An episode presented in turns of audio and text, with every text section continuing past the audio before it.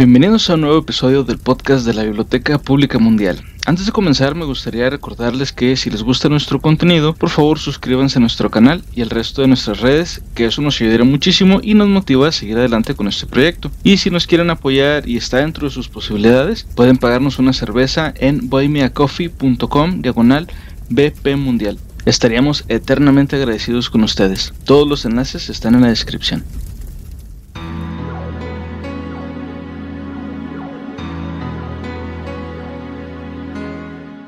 Recuerdo que hace poco más de un año un amigo me recomendó una serie de mangas y conociéndome me recomendó especialmente uno, diciendo que el personaje y el tipo de historia eran muy de mis gustos. Y vaya que tiene razón, ese manga era Berserk. Habrá algunos spoilers, pero trataré de que sean pocos, así es que si aún no han leído Berserk, espero poder convencerlos de hacerlo y perdón por los spoilers.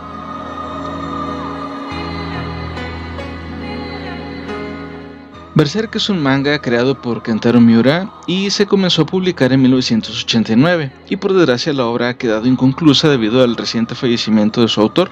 Se desconoce si el manga será continuado por otro autor o si quedará inconcluso. No estoy muy familiarizado con este tipo de situaciones dentro del mundo del manga, me refiero a lo que pasa cuando una obra queda inconclusa debido al fallecimiento del autor, pero sería posible que la obra sea finalizada por los asistentes de Miura, si es que este les platicó sobre el final que quería para sus personajes o si dejó bocetos del posible final. Como muchas historias de fantasía, esta historia está ambientada en una época con tintes de la Europa medieval y renacentista. No está muy definida en realidad, ya que podemos ver moda y tecnologías propias de ambas eras. En este mundo semifantástico es en el cual conocemos a Guts, que pudiera ser un juego de palabras con vísceras, que en inglés se dice Guts, G-U-T-S. Quizá esa era una forma velada en la que Miura nos daba una pista de lo que este universo nos deparaba.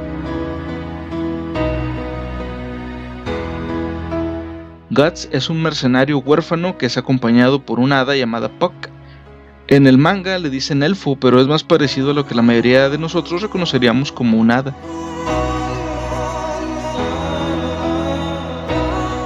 Básicamente la historia se divide en dos partes. La primera, que va del volumen 4 al volumen 13, relata su niñez y juventud hasta cómo conoce a Griffith, líder de los mercenarios conocidos como la Banda del Halcón. La segunda parte, que comprende los volúmenes del 1 al 3 y luego del 14 en adelante, narra los eventos tras un oscuro acontecimiento conocido como el Eclipse, la cacería de los apóstoles y la búsqueda de venganza contra Griffith.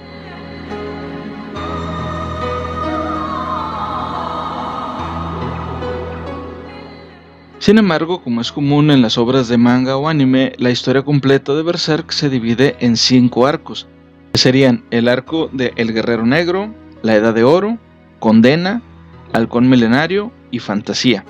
En el arco del Guerrero Negro es donde conocemos a Guts, cuando se dedicaba a viajar solo, buscando y ejecutando a los apóstoles. Conoce a Puck, se enfrenta a algunos monstruos y finalmente se encuentra con Griffith, pero aún no sabemos de dónde nace su odio hacia él.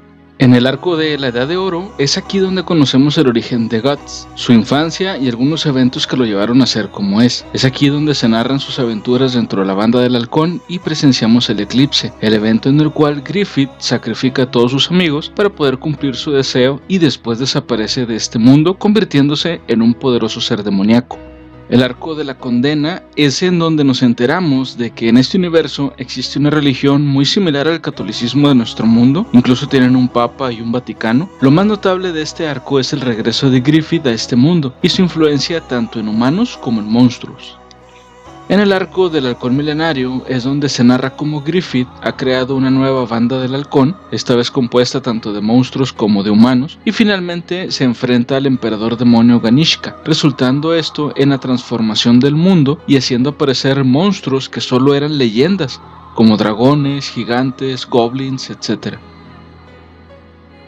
El último arco sería el arco de fantasía. Aquí es donde se narran los eventos después de la transformación del mundo, el establecimiento de la Falconía, que es el reino que tanto deseaba Griffith, y cómo este es adorado casi como un dios. Además, Guts y los compañeros que hizo a lo largo de la historia llegan a una isla llamada Elfheim,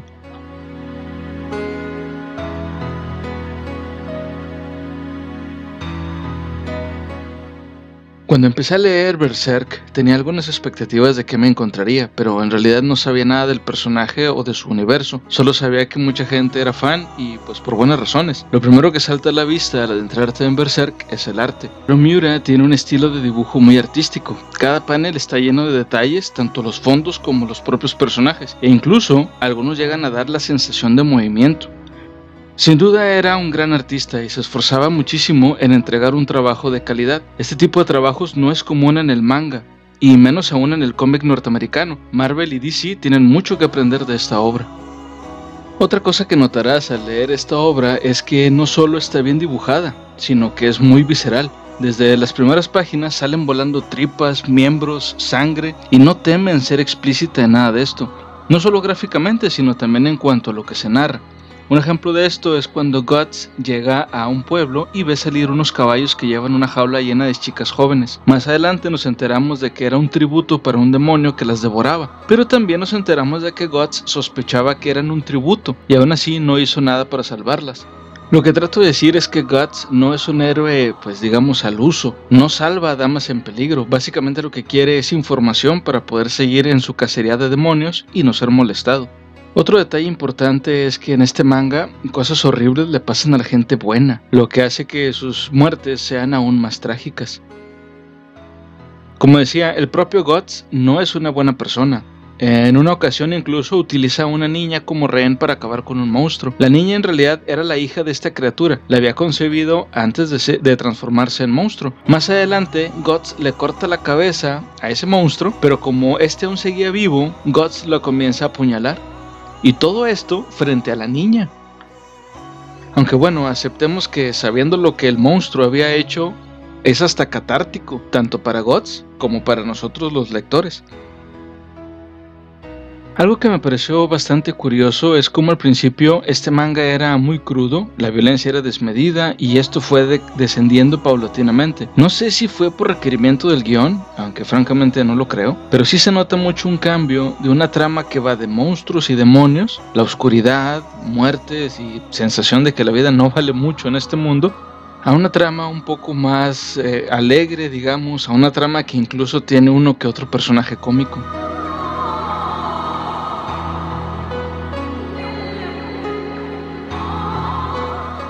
A lo largo de la trama de Berserk encontré algunos detalles en que pude, que pude notar. Por ejemplo, Guts nació de una mujer muerta. Es una, su madre estaba ahorcada en un árbol. Esto en sí mismo lo haría parecer el héroe de una tragedia clásica por lo dramático, pero además esto es similar al personaje de Macduff, el personaje de la obra de Macbeth de Shakespeare, que nació por cesárea, que en esa época lo más probable es que hubiera acarreado la muerte de la madre que de hecho en la obra lo tratan como un hombre no nacido de mujer.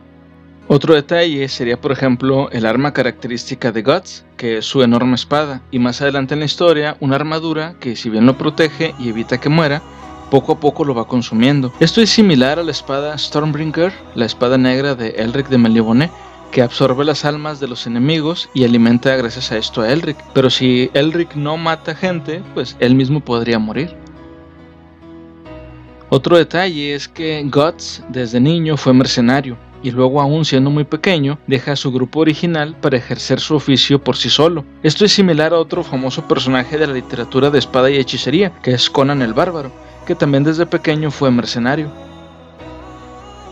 Y un detalle más es que la magia está volviendo a este mundo. Similar a lo que ocurre en Juego de Tronos con el resurgir de los dragones, de hecho la magia ya existía, pero era muy poco conocida y la gente le temía a quien la practicaba, acusándolo de, con la Inquisición que terminaban con sus vidas torturándolas. Es algo muy similar a lo que podemos ver en Juego de Tronos y lo que ocurre en Westeros.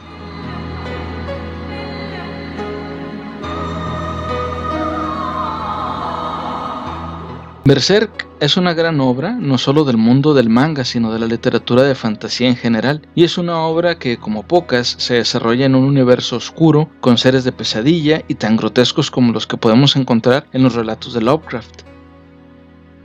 Tenemos aquí un universo que no teme mostrar desnudos, por lo que la obra va dirigida a los adultos. Esto no es una obra infantil, Aquí no vamos a encontrar ayuda de un elfo doméstico, ni a un calvo sin nariz tratando de conquistar una escuela. Aquí hay sangre y vísceras, aquí hay muerte y traición.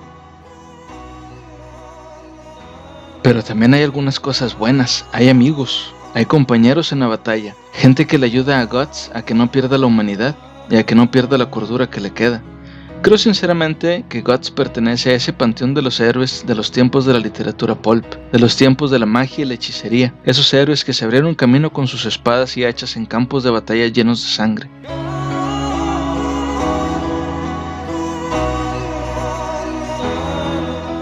Quizá en alguna parte del multiverso, Guts esté sentado al lado de otros grandes héroes bebiendo cerveza, contando sus aventuras y finalmente descansando.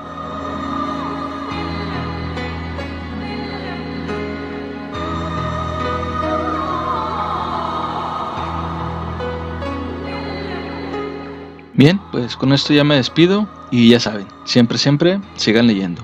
Bye.